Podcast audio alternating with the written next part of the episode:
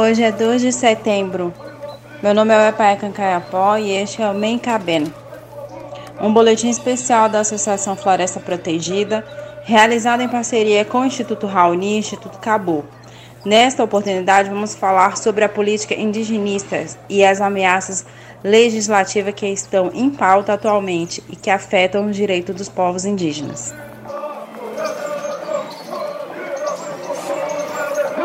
Meu nome é Coco Carotite Carramãe. Hoje eu vou falar com vocês também neste episódio especial. Estamos aqui para fortalecer a nossa atuação no movimento indígena, ocupar espaços de decisão e de defesa de direitos.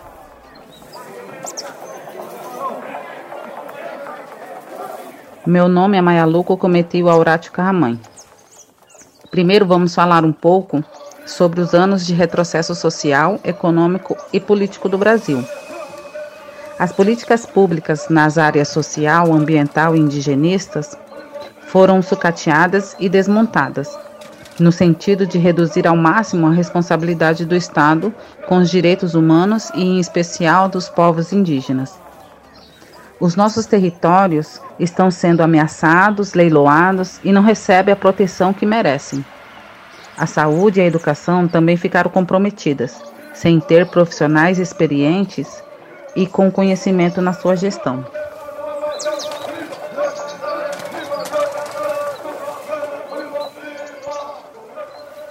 Ao longo do governo Bolsonaro, muitos projetos de leis foram apresentados com o objetivo de restringir direitos humanos, ambientais e sociais, e para reduzir direitos indígenas. Alguns direitos sobre ameaça são o direito à consulta livre, prévia, informado e o direito originário à terra e seu uso fruto exclusivos para os povos indígenas que estão na instituição. Queremos dizer que o nosso direito à terra não está à venda, que exigimos ser consultados sobre todas as iniciativas, políticas públicas e planos de empreendimento em nossas terras.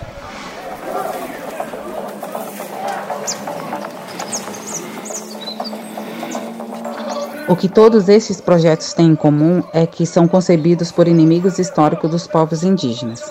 São setores das sociedades contrários aos nossos direitos, que querem se apropriar de nossas riquezas. Todos eles atacam os direitos territoriais indígenas. Querem entregar as nossas terras para o agronegócios e vários empreendimentos. Junto, eles formam o pacote da maldade. Vejamos algum deles.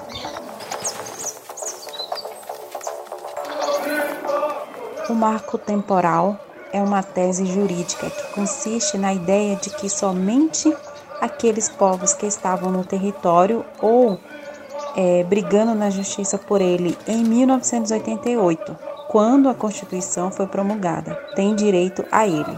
O marco temporal não leva em conta o histórico de violência que despejou muitos povos indígenas do seu território tradicional. É injusto porque desconsidera que antes da Constituição de 88 os indígenas eram tutelados e não podiam entrar com processos na justiça.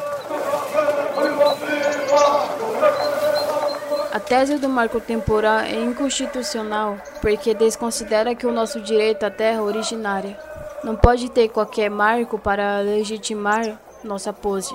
Antes do Brasil existir, estamos aqui. A nossa história começa muito antes de 1500.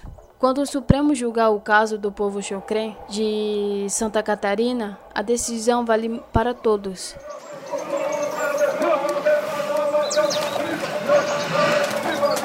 A demora no julgamento não prejudica só o Chocré, mas todos os processos de demarcação. Quem não tem áreas demarcadas fica mais vulneráveis em invasões, e quem tem corre o risco de sofrer contestação no futuro se a tese do marco temporal for aceita no Supremo.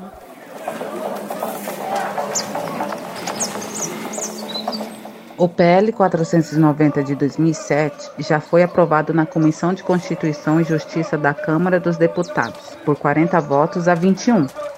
A proposta avança no Congresso sem a plena participação da sociedade civil, especialmente de representantes indígenas. O projeto está pronto para ir ao plenário em regime de urgência. O PL 490 inviabiliza a demarcação ao transferir a responsabilidade da demarcação do Poder Executivo para o Congresso. Se passar, quem vai passar a demarcar terras indígenas não será a FUNAI, mas deputados e senadores. E no Congresso Nacional, uma das maiores bancadas é a que representa o agronegócio, responsável pela concentração fundiária do país e historicamente adversária dos direitos territoriais indígenas e dos povos indígenas em geral.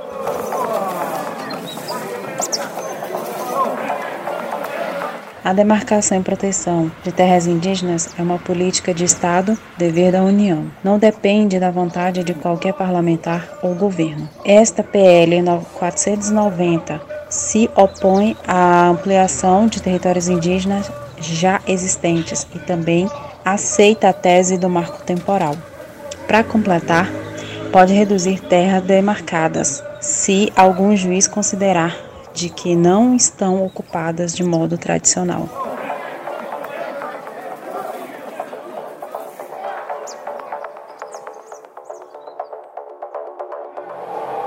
O projeto de lei de 191 regulamenta a mineração e o garimpo em terras indígenas, favorecendo grupos econômicos poderosos e ilegais em detrimento dos povos indígenas.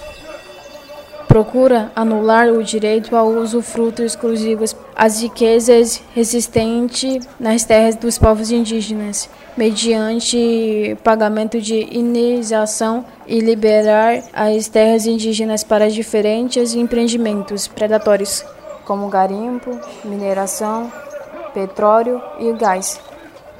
O PL 191, apelidado de PL da devastação, elimina os direitos à consulta, ao poder de vender empreendimentos e o direito ao uso fruto exclusivos das riquezas naturezas.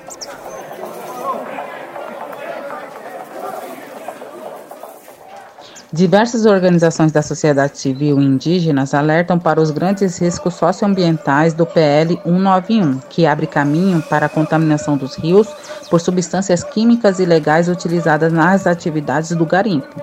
Em nota pública, o Ministério Público Federal disse que o PL 191 é inconstitucional e afirmou que a apresentação do PL 191 de 2020 e as manifestações de apoio ao garimpo emanadas de algumas autoridades explicam, ao menos em parte, o crescimento dessa atividade ilegal em terras indígenas, o que ameaça indígenas próximas às áreas de garimpo. Esta proposta aguarda a criação de uma comissão especial pelo presidente da Câmara.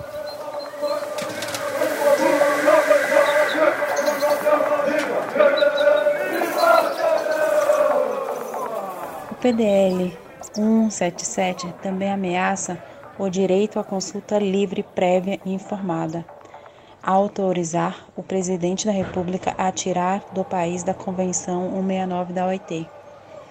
A 169 da OIT é um dos marcos legais internacionais mais importantes para os povos indígenas. A convenção resguarda nosso direito ao consentimento, do qual não abrimos mão.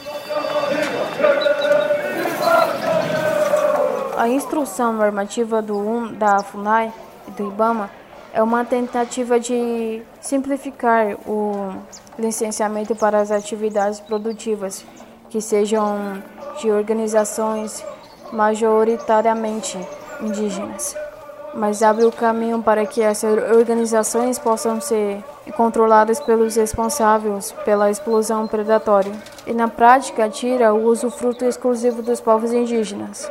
Esta medida beneficia o agronegócio, entre outros atores poderosos da economia hegemônica das regiões circundantes aos territórios indígenas, havidos pelas explosões predatórias das riquezas dessas terras.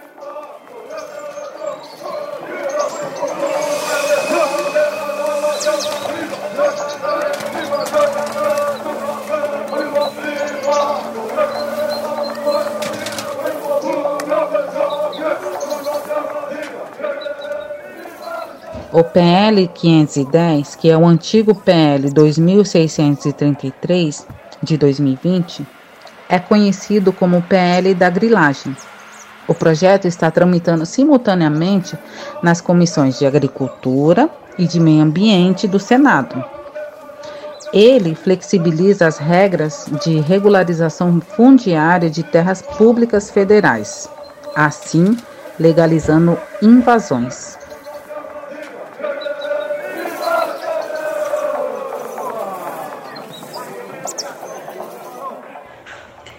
O PL 6299-02 é chamado de pacote do veneno. Já foi aprovado na Câmara e enviado ao Senado, em regime de urgência.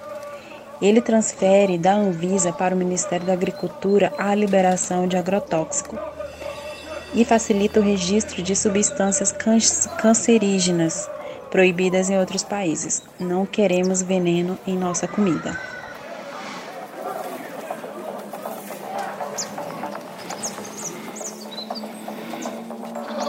PL 2159 e 51 foi aprovado pela Câmara em maio de 2021. Tramita nas comissões do Senado. Ele flexibiliza o licenciamento ambiental, permitindo, em alguns casos, realizar uma licença autodeclaratório por parte do empreendedor. O projeto desmonta a estrutura existente de licenciamento ambiental e pode provar violações de direitos humanos e prejudica a imagem internacional do país. Ele reduz drasticamente as possibilidades de controle social e estatal.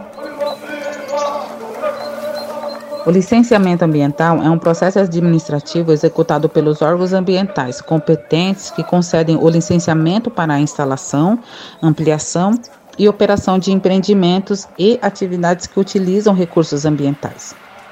O objetivo é unir o desenvolvimento econômico e social com um meio ambiente saudável e ecologicamente equilibrado.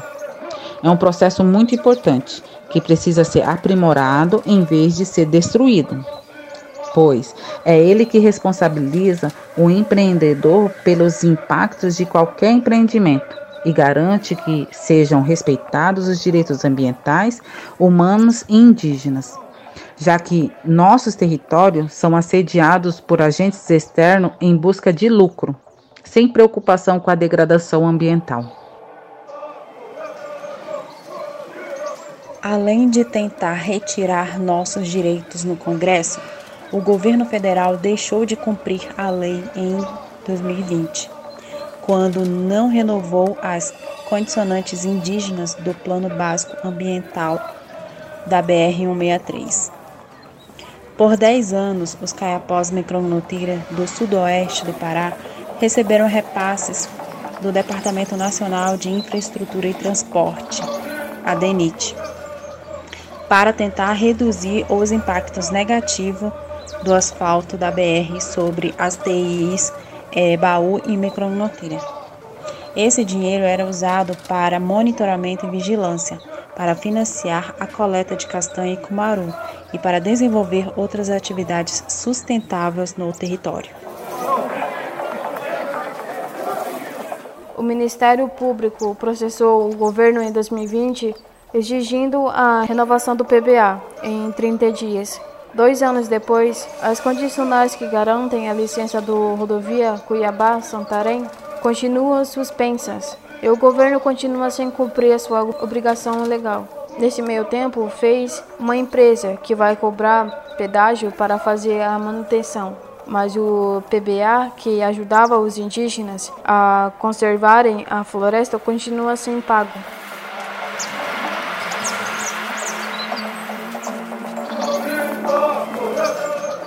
Diante desse cenário, nossa estratégia é a mobilização permanente e unificada com o movimento indígena. Acompanhamos a luta e a discussão pela necessidade do aldeamento da política, de ter representantes de nossos povos para defender nossos interesses no Congresso e por mais participação em todos os espaços de tomada de decisão que afetam as nossas comunidades. O movimento de mulheres Mebengocré está crescendo e se fortalecendo.